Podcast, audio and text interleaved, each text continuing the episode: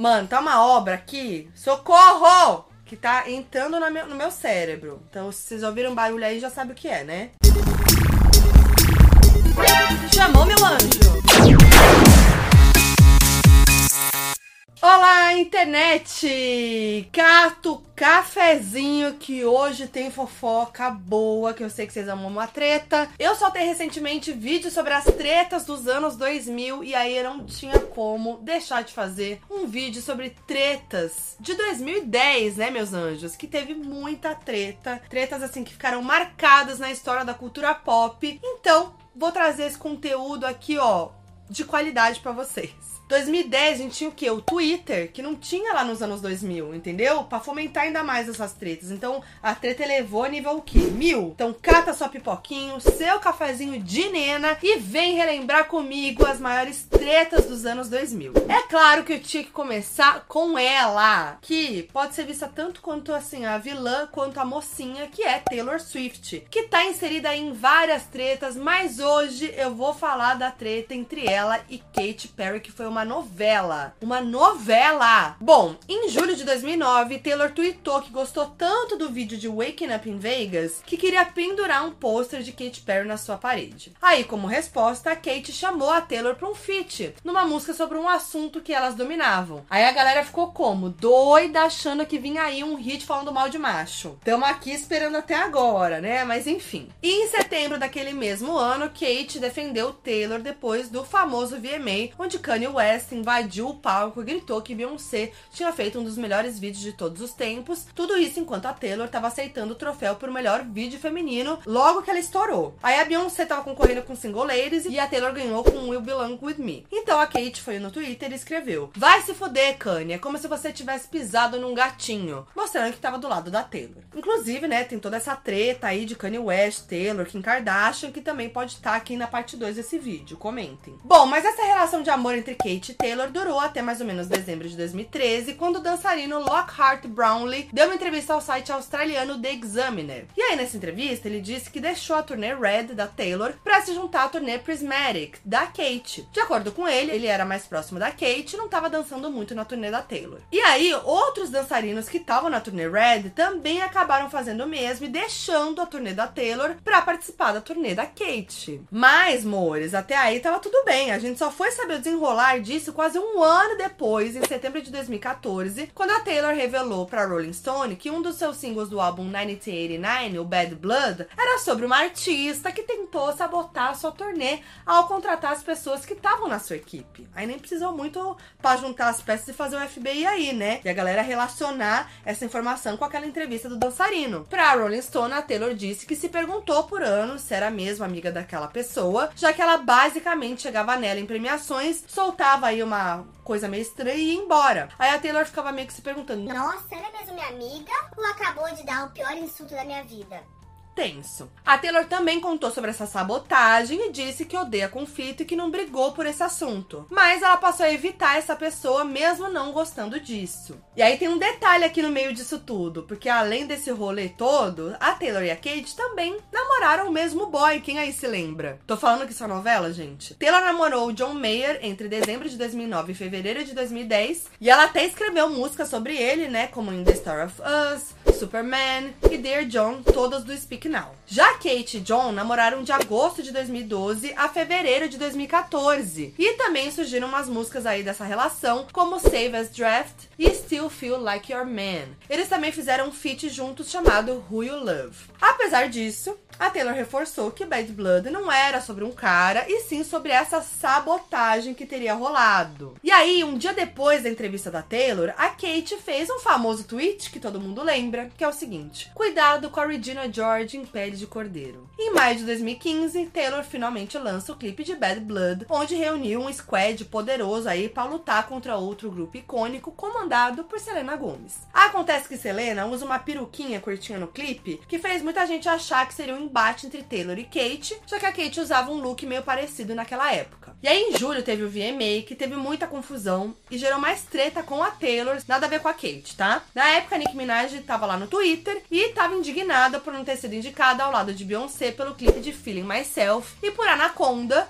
também não ter ganho uma indicação na categoria vídeo do ano. A Nick apontou racismo e até gordofobia por parte do VMA, dizendo que se o seu clipe celebra mulheres com corpos muito magros, ele será indicado pro vídeo do ano. E aí, né, o Bad Blood tava sendo indicado aí porque tem aquele squad da Taylor todas padrão, né? E aí a carapuça serviu, a Taylor sentiu as críticas de Nick e também foi no Twitter e acusou ela de jogar mulheres contra mulheres. E aí que Katy Perry aparece mais uma vez jogando aquela indireta pra Taylor. No Twitter ela escreveu assim: achando irônico o argumento de ir contra colocar mulheres contra outras mulheres, sendo que uma capitaliza desmedidamente o ato de acabar com uma mulher. Bom, poucos dias depois, um dos dançarinos de Taylor apareceu vestido de tubarão num show dela. E muita gente achou que aquilo seria uma zoeira dela com a apresentação de Kate no Super Bowl, onde ela trouxe tubarões ali pro palco, né? E tinha tudo a ver com a turnê dela também e tal. Aí eu amo, gente, que nessa treta aí vai surgindo um monte de famoso no meio. É a Selena Gomez, a Nicki Minaj, é John Mayer. E aí a treta se estendeu até julho de 2016, quando Calvin Harris fez vários tweets sobre o fim do namoro com a Taylor, que acabou depois de, um, de pouco mais de um ano que eles estavam juntos. Quem que lembra dessa tour aí? Ele deletou todos esses tweets, mas em um deles ele falava sobre esse bafo todo da Taylor com a Kate, dizendo: Eu sei que você está sem turnê e você precisa de alguém novo para tentar enterrar como Kate, mas eu não sou esse cara, desculpa, eu não vou deixar. Mas a resposta de Taylor pra esse tweet ainda existe e o GIF que ela usou já diz tudo, não é mesmo? Eu tô falando, gente, vai entrando todo mundo no meio da treta, vai virando um bololô sol. Ainda em 2016, em setembro, um fã perguntou para Kate se ela faria uma colaboração com Taylor e a resposta dela, se ela pedir desculpas, claro, direta. Em maio de 2017, Kate falou sobre essa treta com Taylor em entrevista ao Entertainment Weekly. Na época, ela estava prestes a lançar o seu mais novo álbum, Witness, e foi questionada se o disco seria uma resposta a Bad Blood. Aí a Kate foi sincerona e disse que as pessoas não devem confundir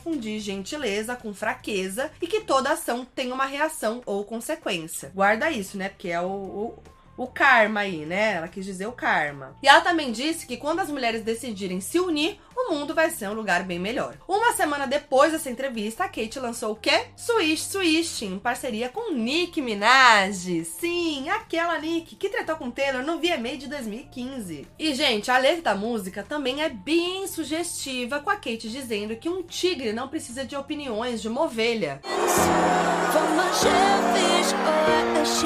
Se referindo, talvez, à música Roar e ao tweet que ela fez sobre Regina George em pele de cordeiro. Sem contar que na letra de Swish Swish ela diz: o karma não perdoa e guarda os recibos. Bom, poucos dias depois, Kate participou do quadro Carpool Karaoke do James Corden e disse que Taylor foi quem começou essa treta e que já estava na hora de terminar. Ela também confirmou que o bafo começou por causa dos dançarinos, mas deu a sua versão da história. Ela disse que esses dançarinos eram dela, da equipe dela, e que eles pediram para se juntar à turnê de Taylor enquanto ela não estava fazendo shows, enquanto a Kate não estava fazendo show. Então a Kate disse que eles poderiam dançar com a Taylor, mas que ela provavelmente voltaria a fazer turnê em cerca de um ano. Ela ainda avisou para eles colocarem uma data limite no contrato com Taylor caso eles quisessem retornar para turnê de Kate depois. Aí, quando chegou o momento de voltar para os palcos, Kate mandou mensagem para esses dançarinos, porque era muito próxima deles, e só comunicou que iria começar sua turnê. Aí, segundo ela, os dançarinos tentaram falar com a equipe de Taylor sobre isso, mas foram demitidos. Kate ainda disse que tentou falar com Taylor sobre a situação, mas que ela ignorou. Ela também disse que a solução de Taylor foi escrever uma música sobre ela e que ela só esperou o karma agir. Olha aí o karma sendo citado novamente. Change. Karma. Em agosto de 2017, Taylor lançou o single Look What You Made Me Do, que muita gente achou que poderia ser uma indireta para Kate, além da indireta óbvia para Kim Kardashian e Kanye West, né? Lembrando dessa treta aí que eu posso falar em outro vídeo, mas já falei muito aqui no canal também. Bom, um dos motivos que levou os fãs a acreditarem que o hit de Taylor era sobre Kate é a batida da música. Look What You Made Me Do usou a mesma batida de uma música usada no filme Garotas Malvadas, que mostrava a Regina George usando uma fantasia de coelho. Me too. What you made me do. Look what you just made me. Little slut, and no other girls can say anything about it. Então essa poderia ser uma referência para quando Kate chamou a Taylor de Regina George em pele de cordeiro. Bom, desse momento em diante, Kate expressou seu desejo de encerrar essa treta com Taylor várias vezes. Até que, em junho de 2019, tudo mudou. No Instagram, Kate publicou uma foto de um prato de cookies com a frase: Finalmente paz escrita na borda do prato. E na legenda do post ela escreveu parece bom e marcou o arroba de Taylor no texto. E aí, a gente, a internet quebrou! Quem lembra disso? Eu nunca vou me esquecer. E aí, menos de uma semana depois, Kate fez uma aparição no clipe de You Need to Calm Down, música da Taylor em que as duas aparecem vestidas de hambúrguer e batata frita. Gente, foi o auge. Tudo bem que a gente tava esperando um feat e veio só ali um feat no clipe, mas já valeu. A Taylor contou à BBC que convidou Kate pro vídeo depois de ter percebido a mensagem que ela queria passar com aquele projeto, mas que entendia se a Kate quisesse manter essa reconciliação entre elas sem a atenção da mídia. Mas a Kate respondeu que amou a ideia de se tornar um símbolo de redenção e perdão e Taylor se sentia da mesma forma. Like I would love for us to be a symbol of redemption and forgiveness.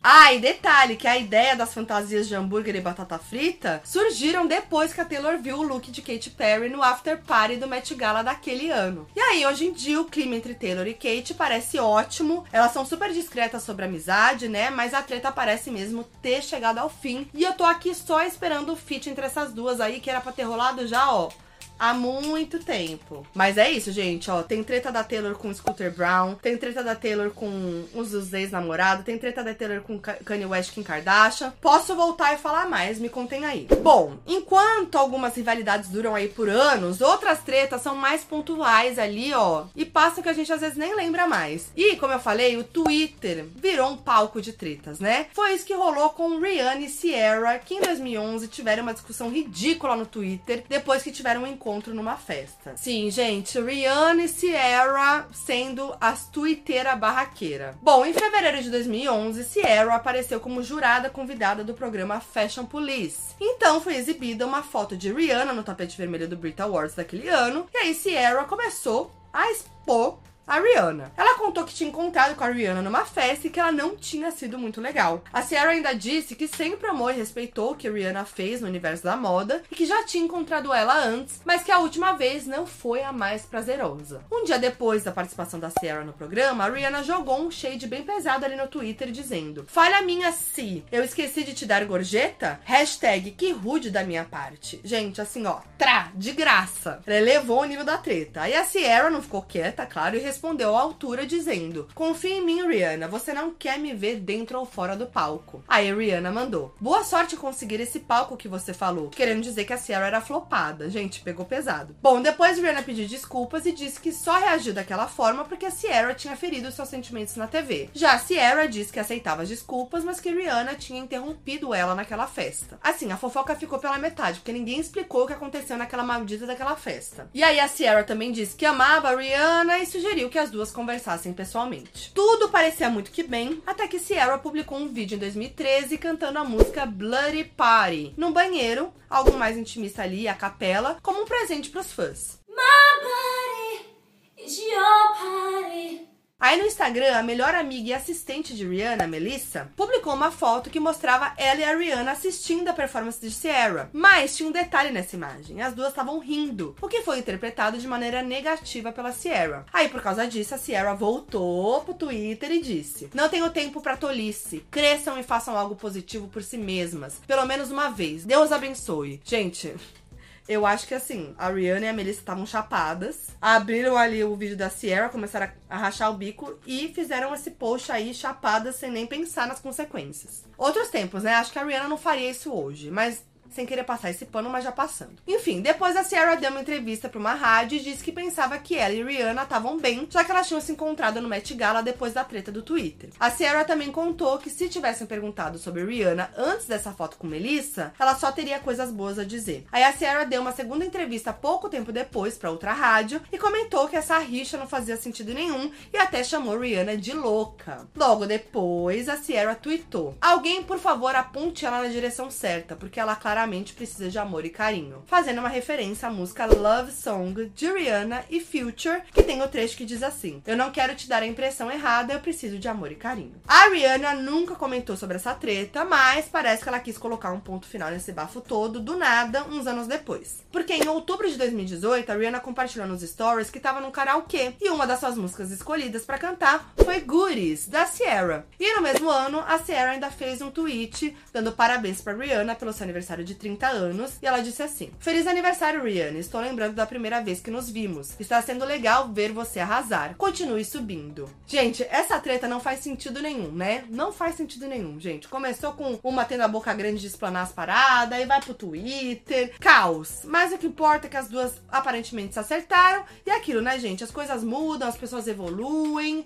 E é isso. Outra treta que marcou os anos 2010 é a de Nicki Minaj e Miley Cyrus. E pode esquecer, tá? Essa treta não se resume somente ao bafo lá do VMA de 2015. Eu trago aqui o que? A fofoca completa. Bom, em agosto de 2014, Nicki Minaj parou a internet com o clipe do seu mais novo single, Anaconda. O hit impactou tanto que superou o clipe de Wrecking Ball da Miley Cyrus e se tornou ali na época o clipe mais visualizado da plataforma em 24 horas. Na época, a Miley comentou que poderia trazer trazer corpo, poderia trazer uma bola de demolição, mas não poderia trazer aquela bunda. Beleza, um jeito bem Miley de dizer né, que reconhecia o sucesso ali da Nick. Aí corta pra julho de 2015, que lembra que eu comentei agora há pouco, né, que a Nick foi no Twitter, se indignou por não ter sido indicada por Anaconda no VMA, né? Então, é importante citar isso, mesmo sendo uma treta entre Nick e Taylor, porque foi um comentário de Miley sobre essa treta que gerou essa primeira faísca entre ela e a Nick. Em entrevista ao The New York Times, a Miley disse ali na época do VMA que Nick não foi muito gentil na sua fala e deu a entender que ela só tava com inveja por não ter sido indicada. Foi então que as coisas atingiram o auge, ali, o ápice no VMA de 2015, no final de agosto. O que acontece é que a Miley estava no palco por ser apresentadora da premiação aquele ano e observava ali o discurso de Nick, que tinha acabado de ganhar o prêmio na categoria Melhor Vídeo de Hip Hop. Depois de agradecer, ela tinha que jogar pra Miley. Aí ela mandou: Agora, de volta pra essa vadia que tinha um monte de coisa para dizer sobre mim outro dia na imprensa. Miley, what's good? Gente, eu tava vendo ao vivo, gritando. Bom, a Miley rebateu, dizendo que todo mundo ali fazia parte da indústria e todo mundo sabia como a imprensa manipulava entrevistas. Aí ela voltou a apresentar a premiação normalmente, como se nada tivesse acontecido. Nikki, congratulations.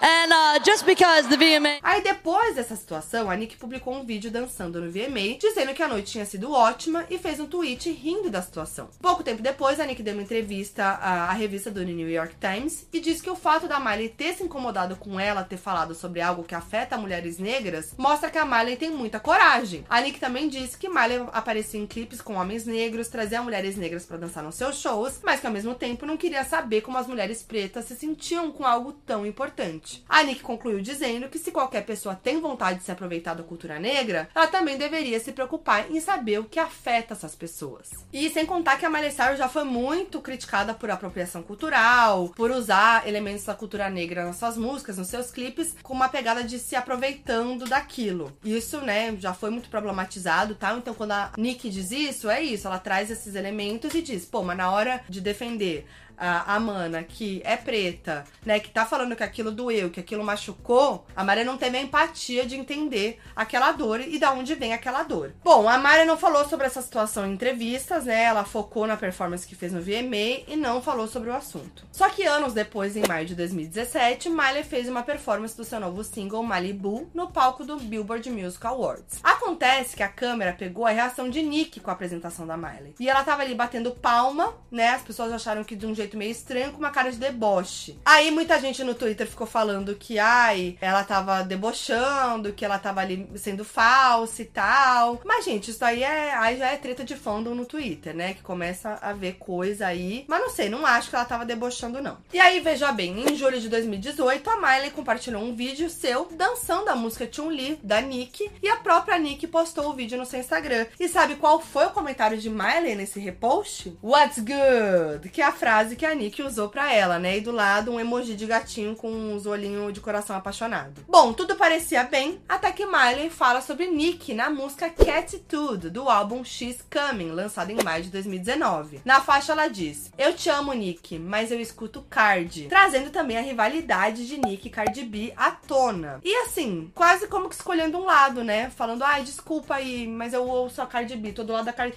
Quando tem uma treta rolando que é uma rivalidade entre duas pessoas, meio foda foda se falar que houve uma e não a outra, né? Bom, o último capítulo dessa treta aconteceu em junho de 2019. No seu programa Queen Radio, a Nick comparou Miley com uma carne crua, dizendo que um frango perdido nunca pode dizer merda sobre rainhas. Apenas. E a Nick tava desabafando sobre a atitude de Miley, de dizer falando que ela tinha desrespeitado ela e tudo mais. Bom, e apesar dessa treta ter esfriado de lá pra cá, a Lizzo fez questão de relembrar o ápice desse bafo que aconteceu no VMA de 2015 e reproduziu o discurso de Nick no palco no VMA de 2022, quando venceu na categoria Melhor Clipe com uma mensagem social. To the bitches that got something to say about me in the press. Uma treta que ficou marcada, não é mesmo? Bom, vamos encerrar esse vídeo com uma treta entre duas pessoas que ninguém nunca imaginou que tretariam. Ou vai me dizer que você esperava uma rivalidade entre Justin Timberlake e Prince. Até porque o Prince é uma das grandes referências de Justin Timberlake, né? Muito que bem. Essa treta teve início em 2006, quando Prince foi a uma festa do Emmy e supostamente zoou a música Sexy Back do Timberlake. Na época foi noticiado que o Prince virou pro público da festa e disse: Pra quem estiver dizendo que tá trazendo o sexy de volta, o sexy nunca foi embora. Aí, o Timberlake demorou um pouco, mas respondeu essa declaração na música Give It To Me, uma parceria com o Timbaland e a Nelly Furtado, lançada em fevereiro de 2007. Na música, o Justin canta um trecho que muita gente entendeu como indireta para Prince, porque ele dizia assim: Sentimos falta de você nas paradas na semana passada. Poxa, verdade, você não estava lá. Agora, se o sexy nunca foi embora, então por que todo mundo curte as minhas paradas? Não me odeie só porque não foi você que fez. Gente do céu. E aí, no ano seguinte, o Justin Timberlake apresentou a categoria de melhor música original no Globo de Ouro de 2007 e quem venceu a categoria? O Prince. Ele levou a melhor música original pela música Song of the Heart da animação Happy Feet, o Pinguim. Só que o Prince se atrasou para chegar na premiação, ele não tava lá naquele momento. Então, o próprio Timberlake teve que receber o troféu. E aí ele fez uma piada meio constrangedora, porque na hora de agradecer, ele abaixou e se curvou atrás do microfone, tipo imitando, né, zoando a altura do Prince. Gente, quem que tem coragem de zoar o Prince, sabe? Mas o bafo não parou por aí. Em 2018, quando se apresentou no show do intervalo do Super Bowl, o Justin Timberlake decidiu fazer um tributo a Prince, que morreu em 2016, aos 57 anos, vítima de uma overdose acidental. O que acontece é que antes da data da apresentação, o TMZ noticiou que o Timberlake usaria um holograma de Prince no palco. Mas logo, o perfil da família do Prince no Twitter, que é gerenciada pelo irmão do Prince, o Omar Baker, negou a informação. Bom, no fim, o Timberlake seguiu com uma homenagem ao Prince mais sutil, né? Em vez do holograma, ele usou um projetor roxo que exibiu uma foto enorme do Prince e performou enquanto isso a música I Will Die For You. Inclusive, o perfil da família retweetou um post dizendo que foi uma linda homenagem e depois o Omar disse que nunca houve planos de incluir um holograma na performance do Justin. Até porque, gente, além das desavenças entre os dois, o Prince já tinha dito publicamente que um holograma de uma pessoa morta era a coisa mais demoníaca que ele podia imaginar e que ele não gostaria que isso fosse feito com ele. Então, assim, o Justin nunca disse que faria o holograma. Quem noticiou isso foi o TMZ, trazendo aí, né, uma coisa com uma cara mais de boato. Mas se o Justin pensou nisso mesmo e cogitou isso, foi totalmente sem noção, porque o Prince já tinha dito várias vezes que não curtia essa história de holograma, né? Outra questão que deixou a performance do Super Bowl tensa é que antes disso também, o Timberlake, na mesma semana do Super Bowl, fez um evento de lançamento do seu novo álbum, o Man of the Woods, no Paisley Park, que é um lugar conhecido como estúdio e casa do Prince. E aí ele fez uma festa e parece que foi servido bebidas alcoólicas na festa, o que, segundo fãs, seria um desrespeito ao legado do Prince, que era testemunha de Jeová e não consumia bebida alcoólica. Bom, e mesmo recebendo todas essas críticas aí sobre o Super Bowl, o Timberlake comentou em entrevista ao Jimmy Fallon que fez a homenagem primeiro por causa da sua admiração por Prince e segundo porque considera Minnesota, o estado onde aconteceu o intervalo do Super Bowl aquele ano, um lugar muito especial. E por isso ele decidiu fazer algo pela cidade e por Prince, que nasceu em Minnesota, mais precisamente ali em Minneapolis. E aí o Justin ainda disse que considera Prince um dos maiores músicos de todos os tempos. Ah, e além disso, o Timberlake também disse que perguntou pro Questlove, baterista da banda Roots, que é a banda do programa do Jimmy Fallon, e um grande amigo do Prince, se poderia prestar essa homenagem no Super Bowl. E o Questlove teria respondido que sim. Então, ele achou suave. Não entendi porque ele não falou com a família do Prince e com um amigo do Prince, né? Que acho que nessas horas tem que consultar a família, né? Mas eu não sei, não dá para saber. As fofocas saem pela metade, entendeu? Não sei se Justin falou com a família, se não falou com a família, se queria holograma, se não queria holograma. Mas é isso, gente. Quero saber o que vocês acharam dessas tretas dos anos 2010. E vocês sabem, né? Tem muito mais treta que rolou aí nessa década. Muita coisa, porque como eu disse, com as redes sociais, as tretas ficaram ainda maiores e as fics também. Então me conta aí nos comentários se vocês querem ver uma parte 2 desse vídeo e outras tretas que vocês querem que eu conte com detalhes aqui no canal. Lembrando que esse conteúdo tá no meu canal de YouTube e também no meu podcast Foquinha FBI. Então se você ainda não se inscreveu no meu canal e não seguiu o podcast, por favor, faça isso ajude uma criadora de conteúdo. Tem conteúdo sobre cultura pop toda semana por aqui. E se você curtiu esse vídeo, deixe seu like, deixe seu comentário, compartilha pra geral, porque é muito importante pra mim. E eu vejo vocês no próximo vídeo. É nóis!